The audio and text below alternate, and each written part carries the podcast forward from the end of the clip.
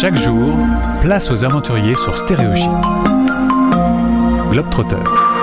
En partenariat avec Globe Dreamers, globedreamers.com. J'ai l'habitude de partir au bout du monde grâce à la radio des Français dans le monde. Et bien là, je vais quasiment aller au bout de la rue puisqu'il s'avère que mon invité n'est pas très loin des studios direction Lambersart dans les Hauts-de-France pour y retrouver Guillaume. Bonjour Guillaume. Bonjour Content de t'accueillir euh, Guillaume, tu as monté une agence, tu as des projets et tout ça se fait euh, en partenariat avec Globe Dreamers qui nous accompagne depuis des mois. On va euh, découvrir tous tes projets. Si tu veux bien, on commence par le début. tu es ingénieur informatique et puis il y a le Covid qui va tout changer Ouais, ouais, effectivement. J'avais, j'étais ingénieur informatique. J'adorais mon boulot. Hein.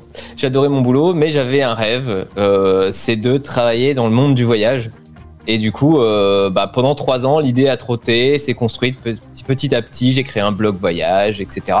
Et je me suis dit, mon blog, c'est pas suffisant. Je veux vraiment m'impliquer à 100% parce que le blog, tu le fais quand t'as le temps, quoi. Et je voulais m'impliquer à 100%. Et le Covid est arrivé. Euh, il y a eu des, des propositions de suppression de poste, on va dire euh, que j'ai euh, j'ai accepté, enfin que j'ai accepté. On me l'a pas proposé directement, si tu veux. J'ai fait un dossier en disant moi je veux. voilà, moi j'ai dit moi je veux, euh, j'ai envie. Au début on m'a dit non, on m'a dit non, ton poste il est utile, les clients ils en veulent. Enfin voilà, j'ai dit ouais mais moi j'ai un rêve, ça fait trois ans que j'ai ce rêve là, et on m'a dit bon, je vois, on, l'a entendu à ma voix et on l'a vu dans mes yeux, je pense. On m'a dit bon, je vois que c'est vraiment quelque chose qui te tient à cœur. On fait de passer ton dossier et crée ton projet et puis go. Et du coup, bah, on m'a laissé partir euh, magnifiquement. Euh, et euh, du coup, me voilà à créer mon agence de voyage éco-responsable et éthique. Alors justement, parlons de cette agence. Un petit jeu de mots entre le côté éco-responsable et la conscience qu'on doit tous prendre aujourd'hui. Et ça donne donc Écoscient. Et ouais. Et ben voilà. Écoscient. Réunion, apéro, et on a trouvé le nom de l'agence. Qu'est-ce qui t'a poussé comme ça à travailler dans, ce monde du, voyage et d'intégrer cette dimension éco-responsable? Ça te, ça te traînait dans la tête depuis un moment? Alors ça me traînait dans la tête depuis un moment parce que j'ai toujours, je sais pas, je pense que c'est dans mes gènes, j'ai toujours eu un esprit voyageur et j'ai toujours eu un esprit curieux et on va dire aventureux dans le sens où je fouine tout le temps. Donc je vais fouiner, euh, quand je pars en voyage, je vais fouiner, je vais hors, des sentiers battus, comme on dit. Euh, voilà. Et, euh, et, en sortant des sentiers battus, j'ai vu des choses, alors des choses magnifiques. J'ai rencontré des personnes incroyables qu'on rencontre pas. Je veux dire, c'est authentique, on les rencontre pas dans des zones où il y a des touristes, dans les hôtels, etc. Euh, c'est vraiment des personnes authentiques et ils te voient et disent mais c'est qui, c'est qui ce, cet étranger? Ils en voient jamais ou très peu. Et ces rencontres étaient déjà magnifiques. Mais à côté, il y a eu aussi l'aspect, euh, on va dire, plus négative. Hein. Un aspect négatif, euh, c'est c'est tout, ce qui est greenwashing et compagnie, où on te fait croire que euh, par exemple, bah, tu vas aller voir des éléphants, euh, ils sont bien traités, ça s'appelle un sanctuaire, blabla. Et puis euh, toi, tu vas, et puis quand tu es comme moi et que tu fouilles et que tu creuses, tu t'aperçois que les éléphants, ils sont montés 15 fois par jour, ils sont lavés 15 fois par jour. Le reste du temps, quand il n'y a pas de touristes, ils sont enchaînés à, des chaînes de 5 mètres à des arbres. Je me suis dit non, mais c'est quoi, c'est quoi ce bazar? Et du coup, j'ai voulu agir, vraiment agir, plus que mon blog justement, où j'ai vraiment, voilà, et donc là, j'agis avec mon agence de voyage euh, pour, euh, contrer tout ça et pour euh, bah, faire que le voyage soit que du bonheur et que du positif n'y pas un impact négatif, tu vois. Alors Guillaume, on, va être clair, voyager, ça veut dire prendre l'avion, euh, ça veut dire polluer, euh, aller euh, à la rencontre de, communautés, parfois les perturber un petit peu dans leur quotidien. beaucoup d'agences se disent on va faire plein de choses, on va planter des arbres et puis voilà, on est tranquille. Le greenwashing, c'est quand même un sujet qui est difficile parce que on est toujours à la frontière entre je fais quelque chose et je fais au final pas grand chose. Ouais, c'est mon plus grand euh, ennemi, que ce soit en tant que simple voyageur, personne, ou même en tant qu'entreprise. Euh, c'est vraiment mon ennemi juré, c'est le greenwashing.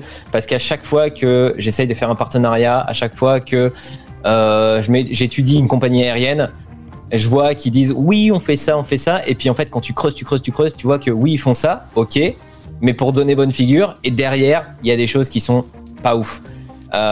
des, choses cachées. Donc du coup, vraiment, le, le greenwashing, c'est un truc que j'ai j'ai envie de faire prendre conscience que ça existe à des gens qui n'en ont pas conscience, dans des domaines dont ils n'ont pas conscience, et aussi grâce à mon agence de leur éviter de tomber dans ce piège du greenwashing et d'avoir un voyage qui a du sens tout en ayant un impact le plus positif possible ou du moins le moins négatif possible.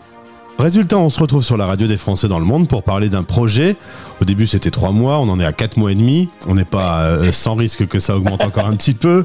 Direction l'Asie du Sud-Est, en l'occurrence la Thaïlande et le Laos, pour soutenir euh, la vie locale et les éléphants. C'est un projet qui te tient à cœur. Les auditeurs, on va en parler juste après, peuvent t'aider dans une cagnotte pour pourquoi pas aller plus loin ou pour aider encore plus. Euh, on va aborder ces deux sujets. Parlons des éléphants pour commencer. Tu une passion pour les éléphants, hein, Guillaume? j'ai une passion pour les éléphants depuis. Alors, j'ai toujours eu une passion un peu pour les éléphants, mais euh, j'en avais vu dans des zoos que actuellement maintenant je, boycotte ou alors je me renseigne si c'est voilà, des espèces en voie de disparition, etc. Mais en tout cas, j'ai d'abord vu des éléphants euh, en zoo. Ensuite, j'ai fait mon voyage, un voyage de deux mois euh, au Laos et en Thaïlande en 2018, où j'ai rencontré d'autres éléphants. Euh, les premiers étaient euh, soi-disant en totale liberté, mais en fait, c'est ce que je disais tout à l'heure, ils étaient attachés à des arbres euh, voilà, tout le reste du temps et eux, ils n'étaient pas montés par des, voyageurs. C'est pour ça qu'on peut croire, c'est bon, ils sont, ils, sont, ils bien. Sauf qu'en fait, à 7 h du matin et à, et à 5 h le soir, ils les sortent pour montrer les, éléphants aux touristes, pour les attirer dans une guest house qui est hors de prix par rapport aux logements locaux du coin. Et puis après, il les emmène, il les enchaîne, tu vois. Et l'éléphant, tu pouvais le toucher, tu pouvais faire tout ce que tu voulais avec, il bronchait pas, il mangeait, il, voilà, il s'en foutait. Et un mois après, je pars faire du bénévolat dans un refuge pour éléphants. Et là, euh, je m'aperçois que l'éléphant a un autre comportement. C'est quand je veux le toucher, l'éléphant, il s'éloigne. Comme chacun d'entre nous ferait si dans la rue quelqu'un venait nous poser la main sur l'épaule. C'est qu'est-ce que tu me fais? Et en fait, voilà un comportement d'éléphant qui est libre de ses mouvements et qui n'a pas peur de l'homme.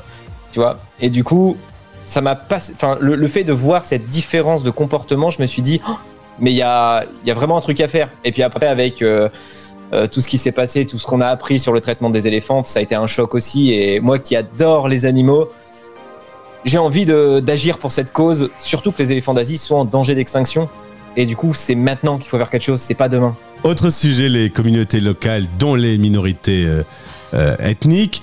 Aujourd'hui, on peut être clair, le tourisme, l'augmentation du prix de la vie, le Covid, tout ça a mis en difficulté beaucoup de peuples. Qu'est-ce que tu comptes faire pour les aider? Eh ben, euh, comme tu disais, hein, le, tourisme, euh, en fait, détruit les, les comment dire, ce que, initiale. C'est des tribus, des, des, petits villages isolés. Ils ont des valeurs, ils ont des, une façon de vivre et ils sont en train de se faire bouffer par le tourisme qui est en train de grappiller du terrain, du terrain, du terrain. Et, euh, en fait, il y en a quand même un peu comme les, les irréductibles gaulois. Tout le monde connaît Astérix. et ben en fait, il y a des irréductibles villages de, minorités ethniques qui, euh, qui luttent encore pour ne pas se faire euh, manger par tout ça.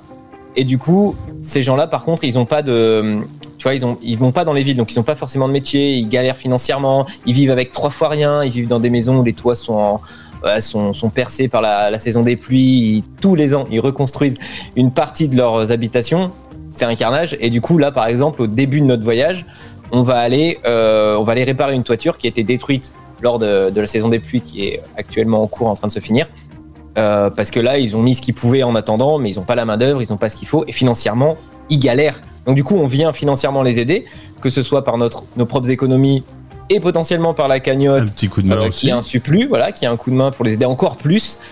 Et, euh, et, puis par notre présence, par la sueur de notre front, et puis aussi par la communication, parce que ces gens-là, par exemple, ils vendent de l'artisanat local. Et ben moi, via mes réseaux, je vais faire de la communication pour les promouvoir, pour les mettre en avant, et pour qu'ils aient des, pour que des personnes sachent ah ils existent et qu'ils aillent, qu'ils aillent les voir potentiellement, ce qui leur donne un autre coup de main financier plus tard. Voilà, coup de main.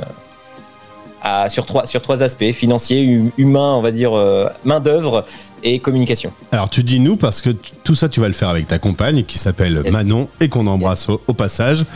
La cagnotte c'est donc pour pouvoir en effet euh, t'aider à aller plus loin. Euh, ça se passe sur globedreamers.com, tout ça est bien clair. Résultat départ dans quelques semaines hein, en novembre. excité de partir?